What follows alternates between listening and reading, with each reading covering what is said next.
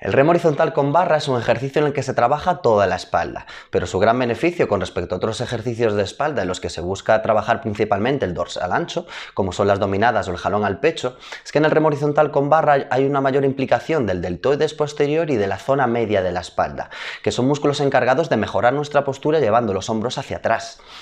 ya que hay muchas personas que por su trabajo o por su entrenamiento tienden a tener una postura cifótica, con los hombros muy hacia adelante, lo cual no es nada bueno para la salud de los hombros, de la espalda y de la columna vertebral.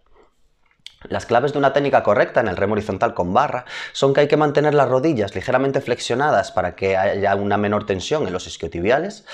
La espalda tiene que mantenerse totalmente neutra y paralela al suelo. Eh, la mirada tenemos que dirigirla hacia el suelo para que la cabeza y el cuello se mantengan alineados con la espalda.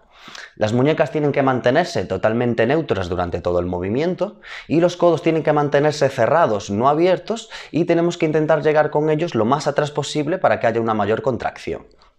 Si quisiéramos que hubiera una mayor implicación de los bíceps durante el movimiento, en vez de realizar el agarre prono, realizaríamos un agarre supino. Los errores más comunes a la hora de realizar el remo horizontal con barra es que no mantengamos la espalda totalmente paralela al suelo y la mantengamos ligeramente inclinada, no llevar la barra hacia el esternón, que es la forma de, que haya una mayor implicación de la zona media de la espalda, realizar una torsión de muñeca, sobre todo al final del movimiento, para, para ayudarnos, lo cual es lesivo para la muñeca y resta mucho trabajo a la espalda realizar una excesiva anteversión o retroversión de la pelvis, lo cual hace que la columna vertebral no se mantenga neutra y aumenta el, y el riesgo de lesión. Y que en cada, uno en cada, una de las repeticiones elevemos el tronco para ayudarnos. Lo cual en ese caso lo más, lo más recomendable sería eh, bajar de peso y realizar bien técnicamente el ejercicio. Como conclusión, decir que el remo horizontal con barra es un ejercicio que bien realizado técnicamente nos puede ayudar mucho a mejorar nuestra postura y a ganar fuerza y volumen en la espalda. Pero también hay otros ejercicios como el remo una mano o el remo con polea que también nos pueden ayudar a esto.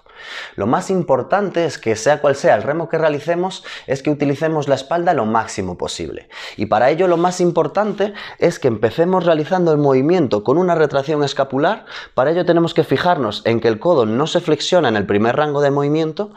Luego ya sí que podemos utilizar el, bíceps flexionando el codo y tenemos que acabar contrayendo la espalda lo máximo posible intentando juntar las escápulas con la columna vertebral. De esa forma eh, vamos a trabajar eh, la, espalda en todo su rango de movimiento y encima vamos a ganar movilidad en la cintura escapular.